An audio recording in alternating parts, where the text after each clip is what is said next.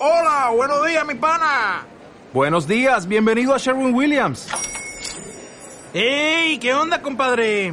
¿Qué onda? Ya tengo lista la pintura que ordenaste en el ProPlus app. Con más de 6.000 representantes en nuestras tiendas listos para atenderte en tu idioma y beneficios para contratistas que encontrarás en aliadopro.com. En Sherwin Williams somos el aliado del PRO.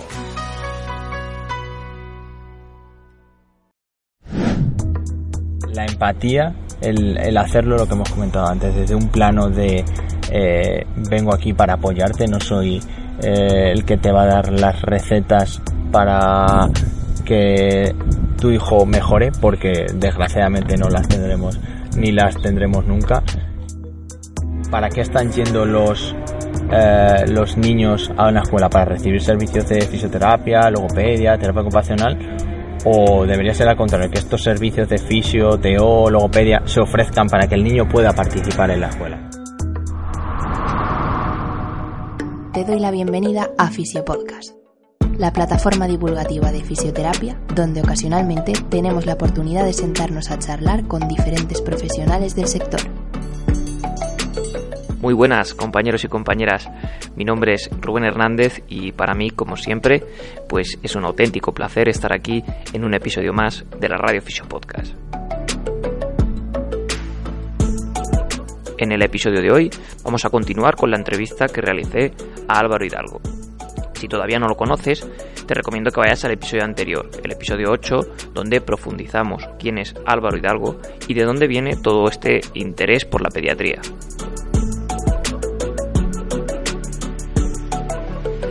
¿Y de qué vamos a hablar hoy? Bueno, pues vamos a seguir un poco la línea del episodio anterior y en concreto vamos a hablar sobre el paradigma de inclusión y, y qué tiene que decir aquí la fisioterapia. Después vamos a pasar a escuchar y responder la pregunta que nos realizó un oyente y que va un poco en la línea de la terapia restrictiva. Comentaremos algunas aplicaciones móviles de interés para la fisioterapia pediátrica y daremos unas o las principales claves que un fisioterapeuta dedicado a la pediatría debería conocer. Para terminar el episodio, comentaremos principales recursos o lecturas de interés para quien quiera seguir profundizando.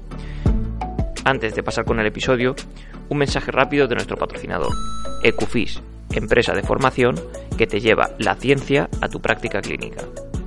Puedes seguirlos en redes sociales o entrar en su página web para más información. También recordarte que si todavía no sigues a Fisio Podcast en Twitter, puedes encontrarnos en arroba fisio barra baja podcast. Ahí pondremos todo lo relacionado con el podcast y podrás estar atento de las nuevas noticias. Ya no me enrollo más. Espero que lo disfrutéis tanto como nosotros hicimos grabándolo y que saquéis algo de cara a mejorar vuestra práctica clínica. Ya me diréis qué os parece. Vamos con ello.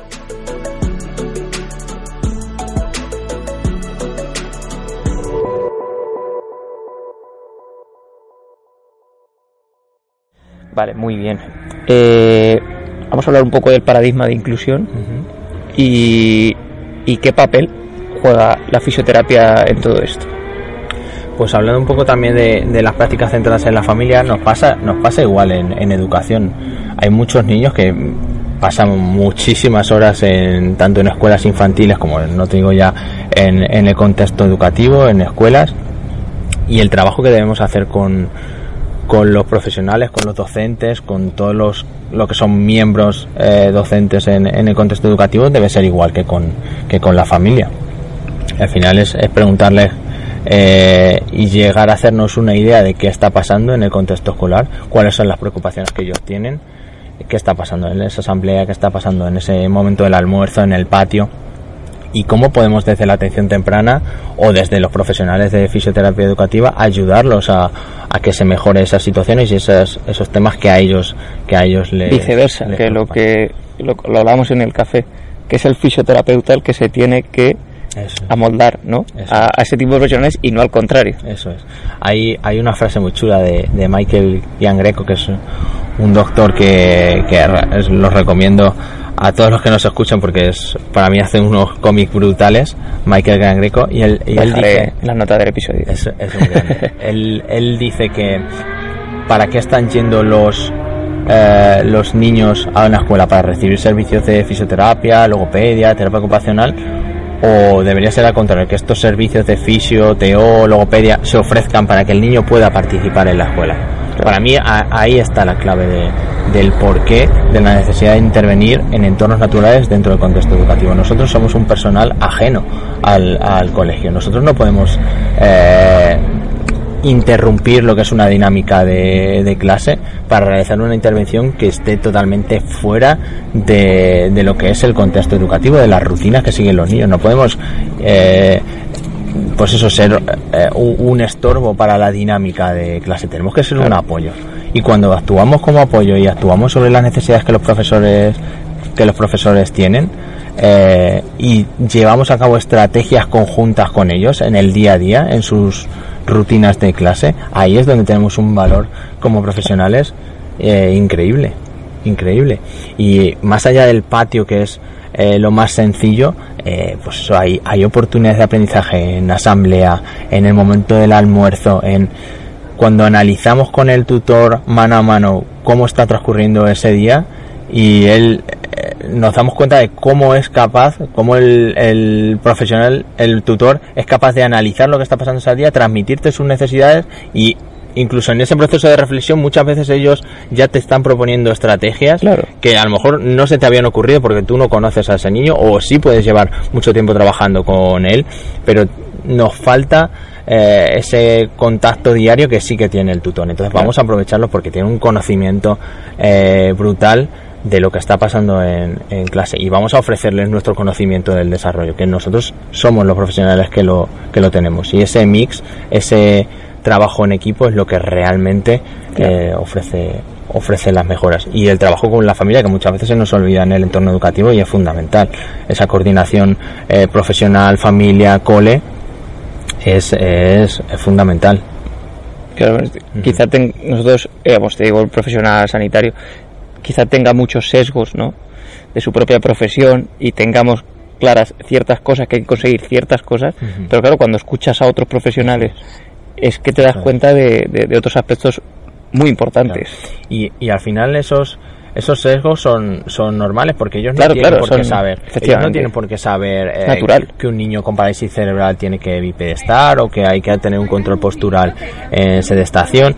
Esa información eh, se la tenemos que ofrecer nosotros. Y, y, ellos también aprenderán y sabrán que es necesario y tenemos que hacerles crear ese proceso de, de autorreflexión de decir eh, y al final de, de conocer también un poco ofrecerles esa información del desarrollo que tenemos nosotros y que conozcan mejor a su alumno y vean que hay cosas que es importante que se lleven que se lleven a cabo. Pero desde lo comentamos antes desde ese trabajo mano a mano no en el que yo como experto te digo lo que tienes que hacer o lo que es mejor para para este niño.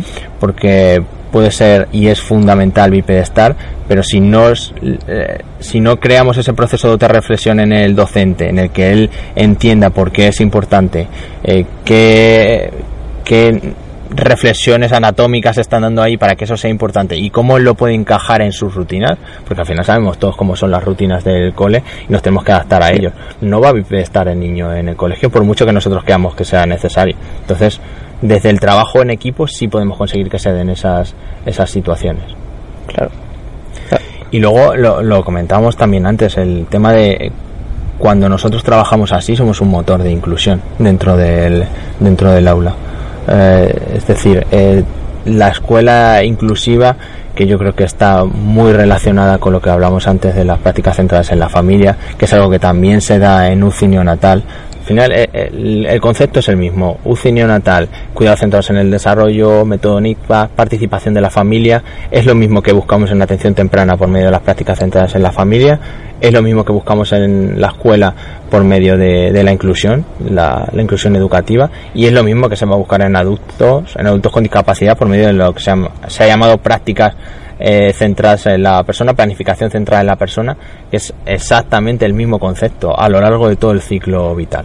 Pues con la escuela educativa, cuando trabajamos de esta forma y no sacamos al niño del aula para realizar intervenciones que están fuera de lo que es una dinámica normal de clase, estamos fomentando la participación, que para mí es si hay un dominio de la CIF con el que me tengo que quedar, eh, entre función, estructura, actividad y participación, creo que debemos priorizar la participación siempre.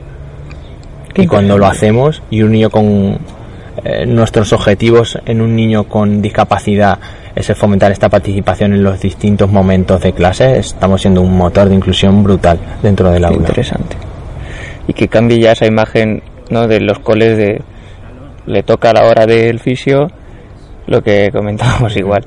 Va a su sala aislada, le estiramos sin sentido, sin conocimiento, el niño se va llorando, coge rechazo y, y no hay integración por ningún lado.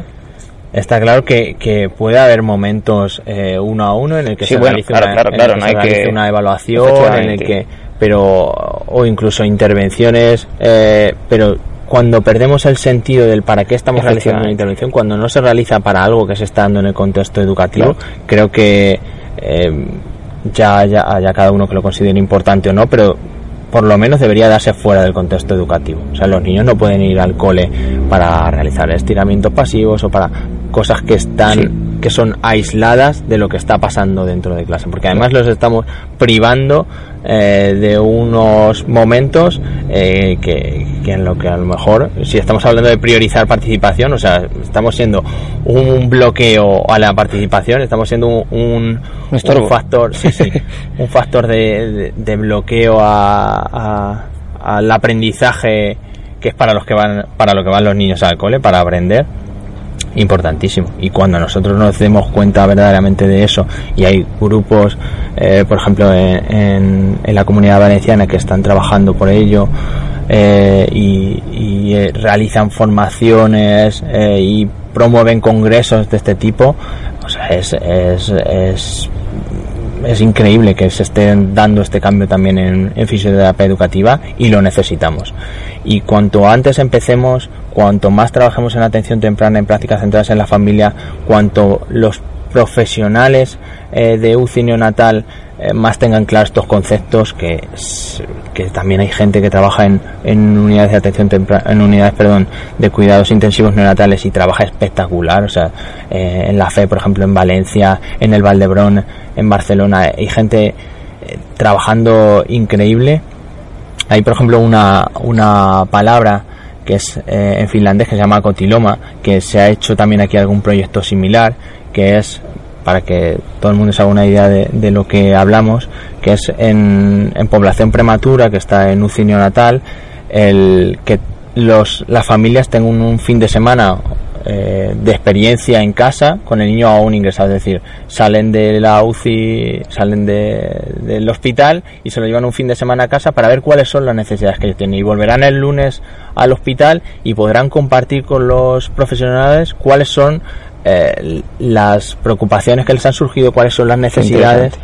¿vale? Es-. Esto es un poco de lo que hablamos en, en neonatal. Y, y esos padres, si ese futuro niño irá a atención temprana, demandarán otra cosa. No querrán que sea el profesional el, el, el que les diga lo que tienen que hacer. Y cuando trabajamos así en atención temprana y llegan a la escuela, demandarán otra cosa. No dirán, no, oye, yo quiero saber lo que está pasando en clase, quiero participar de esas reuniones, quiero que las intervenciones ayuden a que mi hijo participe más y mejor en, en clase y esos futuros padres de ese adulto con discapacidad reclamarán lo mismo. Y ese adulto con discapacidad al, al que hemos escuchado desde niño, le hemos dado la oportunidad de, eh, de que nos diga qué es lo que necesita, lo reclamará también de, adulto. Y creo que ese trabajo se está haciendo en España y que de aquí a, a pocos años veremos muchos cambios muy positivos. Qué bueno. Vale, estupendo Álvaro. Pues vamos a pasar a, a una pequeñita sección que vamos a meter nueva igual en este... Hay muchos cambios en este podcast.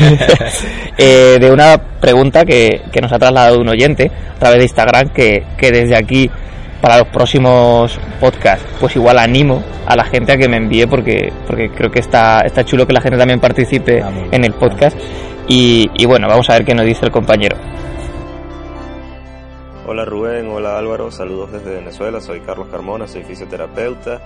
Conozco a Álvaro porque, bueno, tengo contacto con la fisioterapeuta Ami Armas de Neurovida acá y, una vez fui a un curso infantil y pues eh, vi un video de Álvaro que, que Ami reprodujo en una pantalla gigante y de verdad excelente. Mi pregunta para él es qué opina de la terapia de constricción del miembro sano en niños, puesto que he leído que quizás es la, el método que, que tiene mayor evidencia positiva en, en adultos, ¿no? Pero en niños he visto que se usa mucho, más no estoy muy familiarizado con, con cuánta evidencia tiene. Y de ser positivo, eh, también he leído que la terapia de constricción del miembro sano se utiliza eh, en pacientes que ya tienen por lo menos movimientos de, de, muñeca y de dedos. En los niños que no tienen este movimiento que recomienda hacer Álvaro. Saludos. Bueno Álvaro, pues aquí la llevas, tienes que tarea.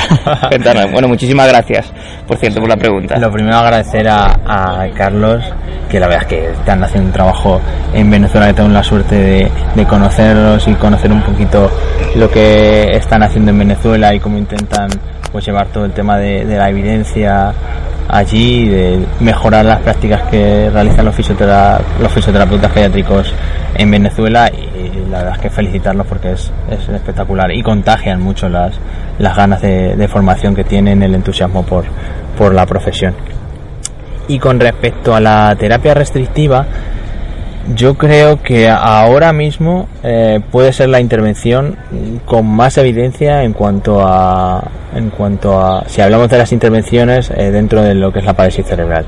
Sí que es cierto que está restringida lo hemos restringido al ámbito de la de la hemiparesia. También se utiliza en niños con con PBO en niños incluso dentro de la parálisis cerebral con tetraparesia o sobre todo con tetraparesia espástica, en los que hay asimetría entre la función, uh -huh. entre la función manual. Y ahora mismo, como digo, el artículo de Novak de 2013, el que, el del que hablábamos antes, que recoge cuáles son las intervenciones con más evidencia dentro de la, de la fisioterapia, como intervención motora eh, que mejore la función manual, eh, es, está clarísimo que es la que más evidencia tiene, y bien realizada, eh, tiene unos, unos, resultados espectaculares. Es cierto que están desarrollados protocolos que debemos seguir si queremos tener unos resultados eh, que la evidencia nos dice que son buenos. No vale para todo el tipo de programación, como decía Carlos, eh, cuando hay alteraciones importantes en la función o, o determinadas deformidades eh, no es una intervención adecuada uh -huh. pero en niños eh, que tienen reducido el uso espontáneo pues eso como sea en niños con parálisis braquial obstétrica o en niños con hemiparesia eh, tienen unos resultados espectaculares en niños mayores sí que es verdad que hay una asignatura pendiente que es la, el Baby Theme, que es la intervención con terapia restrictiva en niños muy pequeños, que es otra de las intervenciones específicas que se está intentando eh, desarrollar es en niños de riesgo neurológico, en riesgo de desarrollar parálisis cerebral. Y, ahí sí que tenemos un, debe de, porque es digamos un, una luz eh, naranja de decir vale sabemos que tienen muy buenos resultados en niños mayores preveemos que estos mismos resultados buenos se darán en niños muy pequeños, pero no hay mucha evidencia publicada de, de ello. Entonces, pues sí que es algo que, que, lo poco que hay tiene muy buenos resultados y creo que se irá trabajando cada vez más sobre ellos porque ya te digo para mí es una evidencia fundamental. Por suerte tenemos en España eh, referencias en, en, este tema como, como Rocío Palomo que está trabajando muchísimo en ello y aumentando la evidencia eh, dentro de este campo y yo personalmente es una intervención que, que utilizo mucho. Así que eh, está dentro, al final porque tiene evidencia, porque está dentro de todo lo que hemos hablado. Es una intervención claro. llevada a cabo por los padres en el entorno natural, eh, una intervención intensiva también, que es, eh, digamos, ahora mismo hay como dos vertientes, la de las prácticas centradas en la familia de entornos naturales y el de las terapias intensivas. Son dos corrientes que tienen mucha evidencia y creo que tiene tanta evidencia la, la terapia restrictiva porque une las dos partes. Es un tipo de terapia intensiva llevada a cabo en el entorno natural que, como digo, tiene una, una evidencia muy, muy importante. Y con respecto a lo que comentaba Carlos de... ¿qué Álvaro, hace? Álvaro. Álvaro, yo... sí, sí, Álvaro. Y lo que comentaba con respecto a qué hacer en estos niños con con que sí. pues tienen más alteraciones en la función manual y demás pues creo, creo que al final depende tanto de, de, cada caso hay que ver claro. un poco qué, qué tipo de actividades eh, se pueden realizar no se pueden realizar eh, mucha coordinación con con compañeros de otros campos, pero también relacionados con la rehabilitación infantil, pues ver si a lo mejor es, necesario eh, infiltraciones de votos o algún tipo de, de cirugía o al final hay, hay tanta, tanta variabilidad que por eso no nos valen, no nos valen las recetas desgraciadamente y, y no tenemos una intervención tipo para, para pues esto para niños en los que no, no funciona la terapia restrictiva.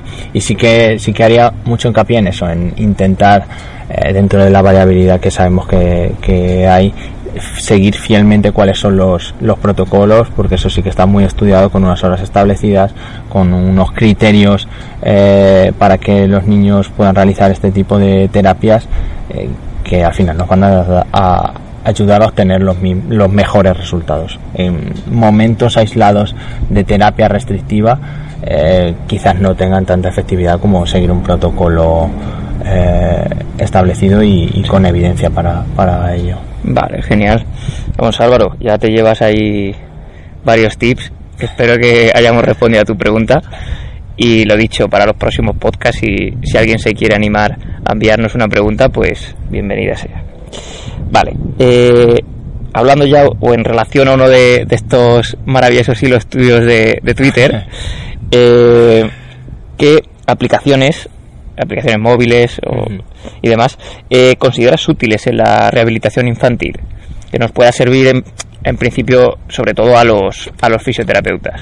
Te traes chuleta hoy. Te traigo, chuleta porque la verdad es que eh, bueno, es un, bueno, ya mi Twitter eh, me encanta, me encanta. Creo que es una, una, red social con la que aprendo, una herramienta con la que aprendo muchísimo. Creo que jamás llegaré a abarcar todos los, todos los artículos que tengo guardados en me gusta. ya veis. Un pequeño diógenes de, total, total. de papers, pero, pero tanto el contacto que da con profesionales a los que de otra manera sería muy difícil acceder, como toda la información, todos los compañeros que, que publican eh, además de, de, manera altruista, pues, sus trabajos, su, su, experiencia, su, para mí es una herramienta brutal.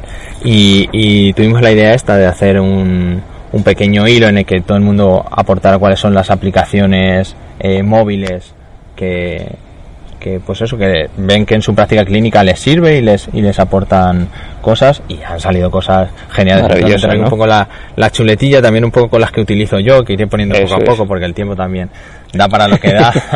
Aquí tranquilamente. Pero yo por ejemplo en cuanto a movimientos generales, hay una aplicación eh, que sigue un poco la línea de todo lo que hemos hablado. Ahí. Baby Move se llama, en la que los padres pueden grabar al niño con grabar al niño un poco siguiendo el protocolo que se necesita para evaluar los movimientos generales, que al final son movimientos espontáneos que se dan en situaciones en las que los niños no están muy estimulados, en los que no hay eh, pues eso, no están fijando su atención en mamá o en papá o en estímulos que, que puedan alterar ahí un poco los tiempos de, los movimientos generales. Y esta aplicación eh, la desarrollaron, la han desarrollado para que los padres desde casa puedan evaluar al niño, puedan mandar el vídeo y llegar al profesional que evalúa en evalúa en casa.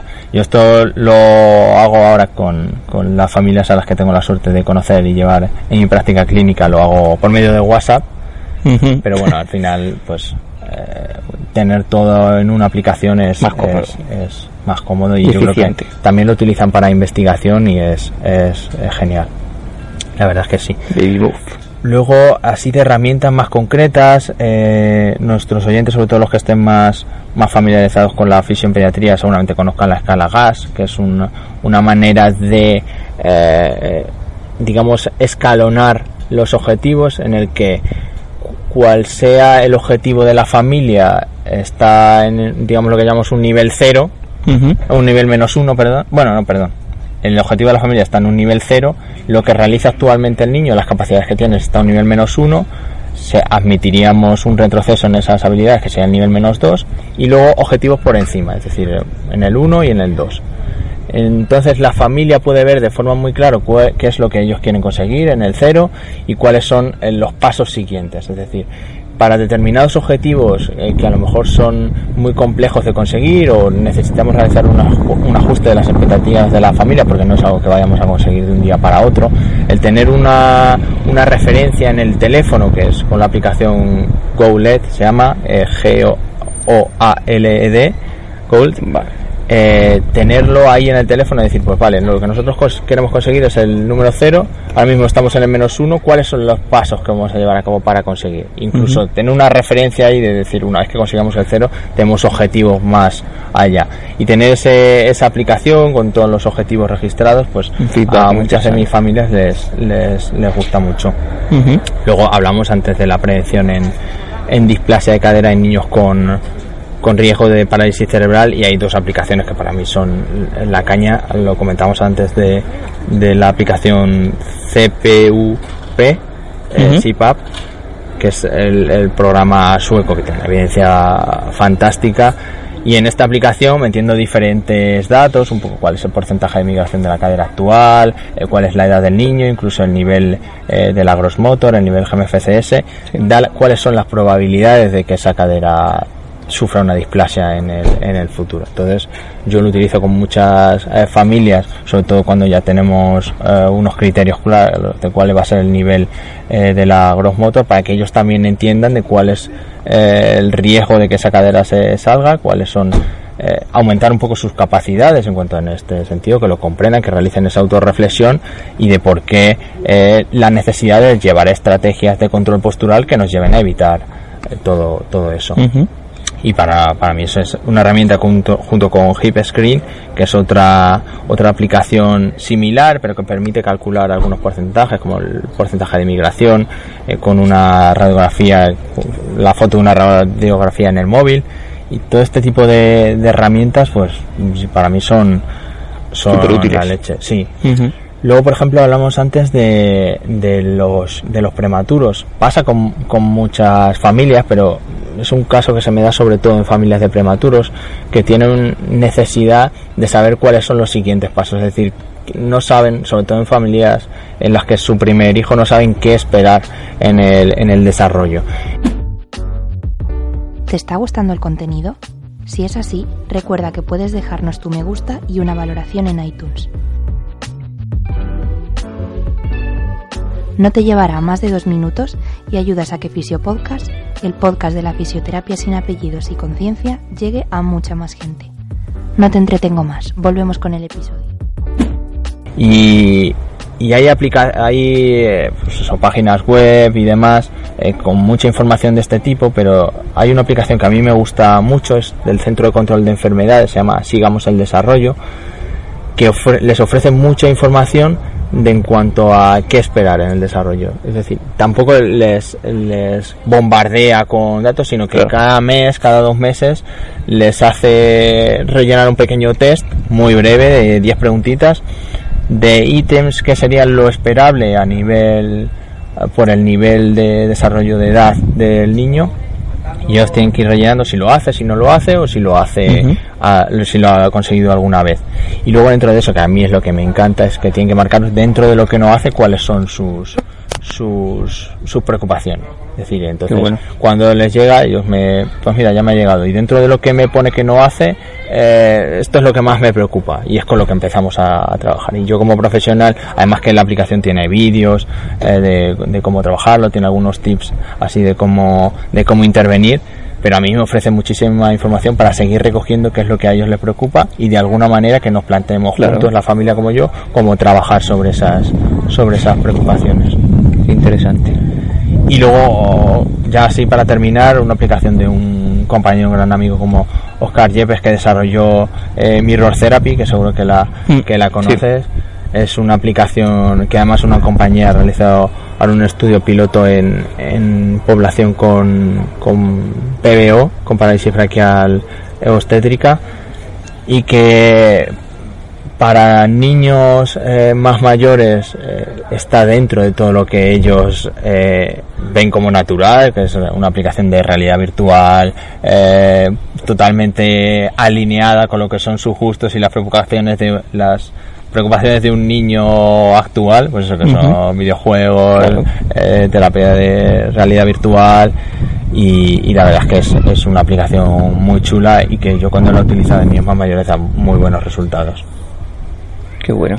Oscar viene aquí a Toledo, yo creo también, ¿no? Pues si viene, que se lo preguntaremos. Creo que sí, creo que, sí, viene al Congreso. Le bombardearemos porque la verdad es que es, un, es un lujo. En España, lo comentamos antes, tenemos eh, la suerte de, tener un montón de gente ahí de referencia que está haciendo cosas súper chulas y de las que de las que aprendemos muchísimo. Qué bueno. Sí, un orgullo la fisioterapia con Eñe. vale, pues bueno, por ir cerrando, bueno, no sé si hay alguna más que quieras comentar, así yo creo que un poco así es las que. principalmente. el, hilo, la verdad es que sí que lo recomiendo porque había alguna compañera y gran amiga, Bea Moral, también comentaba alguna de, equilibrio que aún no me ha dado tiempo a probar, pero en el, en el hilo las tengo ahí todas en me gusta, pero como. Igual, anotas el capítulo. No da. Lo dejaré ahí. y la verdad es que eso, recomiendo que lo que lo sigan porque interesante. Y, cada vez hay más, hay más gente que va publicando cuáles son las que a ellos les, les funciona y Qué bueno. es una fuente de información genial. Qué pasada. Todavía hay hilos de esperanza en Twitter. vale, pues por ir cerrando un poquito la entrevista. En función de todo esto que hemos estado aquí hablando, eh, ¿cuáles son para ti las principales claves que un fisioterapeuta eh, dedicado a la pediatría debería tener en cuenta a la hora de abordar, de comunicarse tanto con el niño como con las familias y, su entorno. Si tuvieras que sacar, yo qué sé, cinco claves, por ejemplo. Yo creo que la podemos resumir eh, eh, en una, que es, en una. es la, la empatía, el, el, hacerlo, lo que hemos comentado antes, desde un plano de eh, vengo aquí para apoyarte, no soy el que te va a dar las recetas para que tu hijo mejore, porque desgraciadamente no las tendremos ni las tendremos nunca. Y el, esa empatía, ese saber también eh, reconocer, que creo que lo da un poco la experiencia, y eso aprendo mucho de compañeros y amigos con más experiencia clínica, el saber reconocer cuáles son las diferentes fases por las que pasa una familia de un hijo con, de un niño con discapacidad, que no hay dos familias iguales, igual que no hay dos niños iguales, pero el reconocer cuáles son las fases eh, por las que pasa y, saber eh, pues eso, apoyarlos y, no meterlos una carga más de presión extra para realizar determinado tipo de intervenciones en los que quizás a lo mejor serían muy adecuadas pero no están preparados para, para llevarlas a cabo porque final, eh, y eso está muy estudiado por, por nuestros compañeros psicólogos, se dan una serie de fases en las que en las que pues eso hay que realizar una, una aceptación, una, un saber convivir con un niño con, discapacidad. Yo lo digo siempre que eh, con cada familia me, me refuerzan este pensamiento que es que mm, yo me llevo mucho más de cada visita en casa de lo que les pueda dejar, de los que les pueda dejar yo. Y eso tengo la inmensa suerte de, dedicarme a, a, la pediatría y es lo que más me, me aporta. El, el, salir de casa con esa sensación de decir, eh, es que me ha aportado como persona el conocer a esta familia y claro. conoces auténticas historias de, superación y muchas veces te incluso haces esa reflexión de qué, qué sería eh, si yo tuviera un hijo con discapacidad en el futuro sería tan valiente para tomar decisiones como lo que toman algunas de las familias por no decir todas las familias que, que llevamos en atención temprana y que llevan los compañeros fisioterapeutas educativos, pues seguramente no, seguramente no.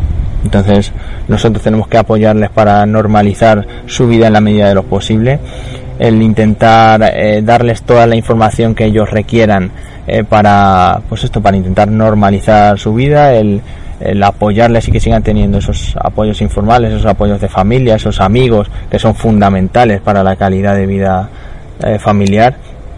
Y ese es el papel que tenemos en, en atención temprana y creo que esa labor comunicativa que para mí sería la digamos un debe importante de formación que tenemos y que debía dársenos tan sobre todo en grado sería lo que yo eh, destacaría más como una necesidad que tenemos los fisioterapeutas en pediatría y luego por, por otro lado el, el, esto, la, tener la, la, capacidad comunicativa y la capacidad comprensiva de, de, de entender por qué momentos eh, están pasando y, respetar eh, muchas de las decisiones que, que, toman. Nosotros podemos brindarles toda esa información, la base está en que ellos decidan y puedan tener una opinión informada con toda la información que ellos nos den, pero si quieren realizar una terapia que nosotros consideramos que no tienen evidencia y hemos hecho todo nuestro uh, labor de formación y de enseñarles cuál es un poco la evidencia científica, nosotros no somos los, los padres de ese de ese niño y tienen todo el derecho y toda la todo el derecho a, realizar las intervenciones que, deseen. Qué bueno, Álvaro. Fíjate que te he pedido cinco claves, me has dicho una, pero es que pero me parece estupendo porque creo que esto, no, pero creo que esto es mucho más simple de lo que nos pensamos, nos lo hablábamos igual cuando tomábamos café y hay gente que lo complica mucho. Sí. Y, y es más simple y más sencillo y más efectivo por un lado esto, el tema de, de la comunicación y otro, pues lo comentábamos también antes, el tema de, de la participación.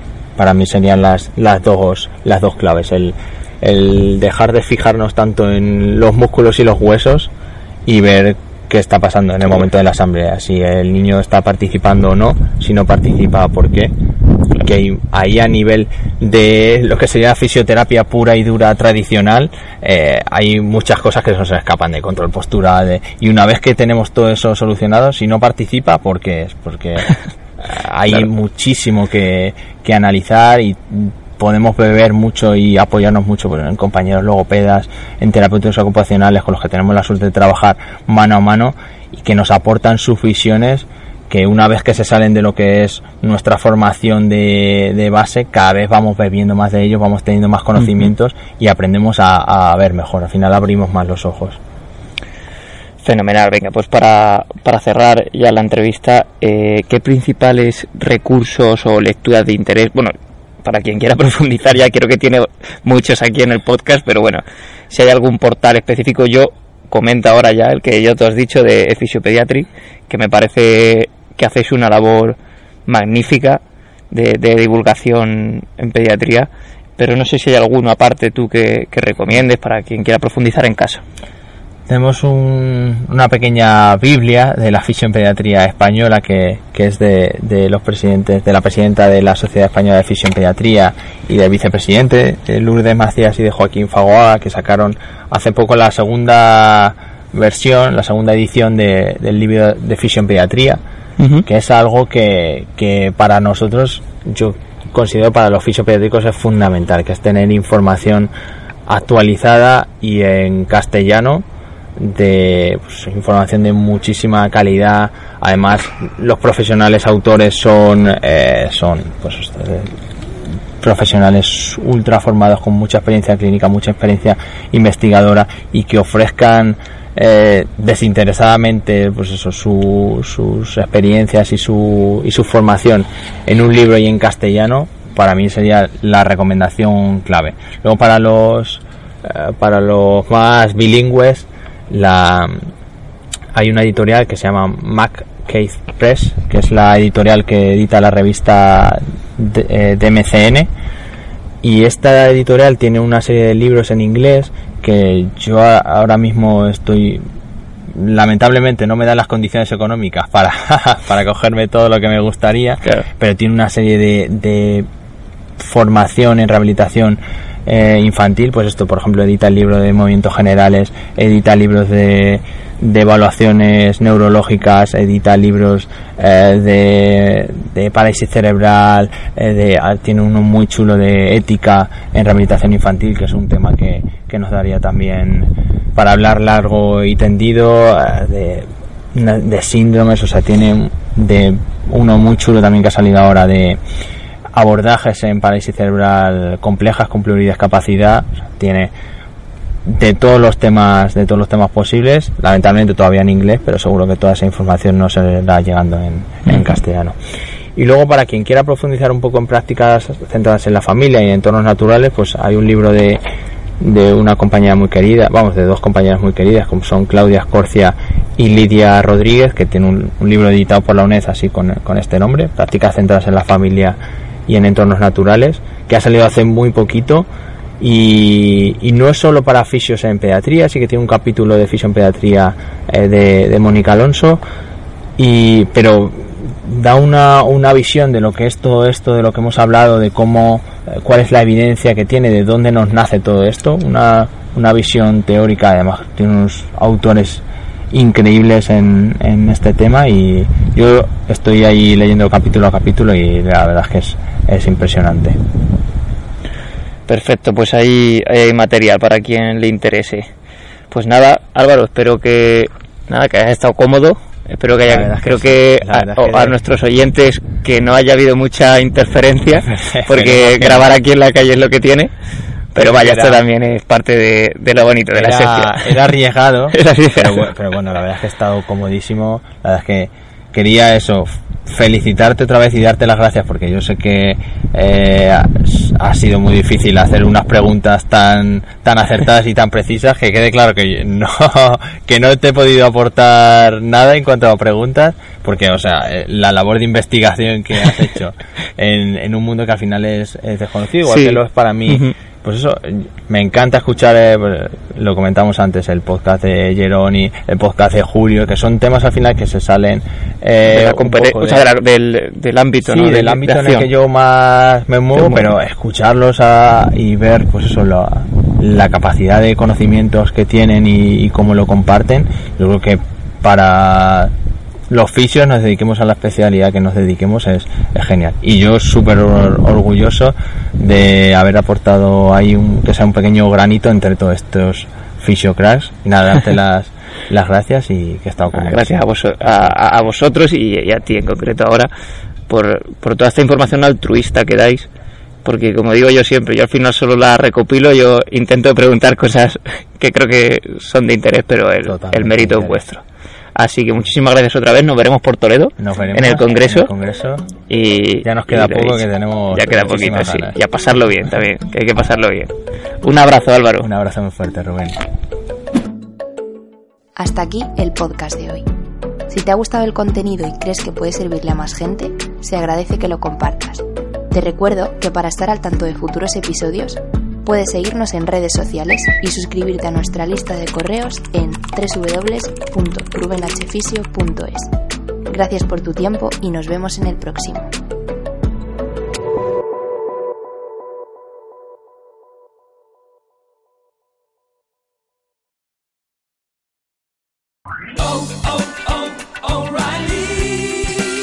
You need parts? O'Reilly Auto Parts has parts. Need them fast? We've got fast. No matter what you need, we have thousands of professional parts people doing their part to make sure you have it. Product availability. Just one part that makes O'Reilly stand apart. The professional parts people. Oh, oh, oh, O'Reilly.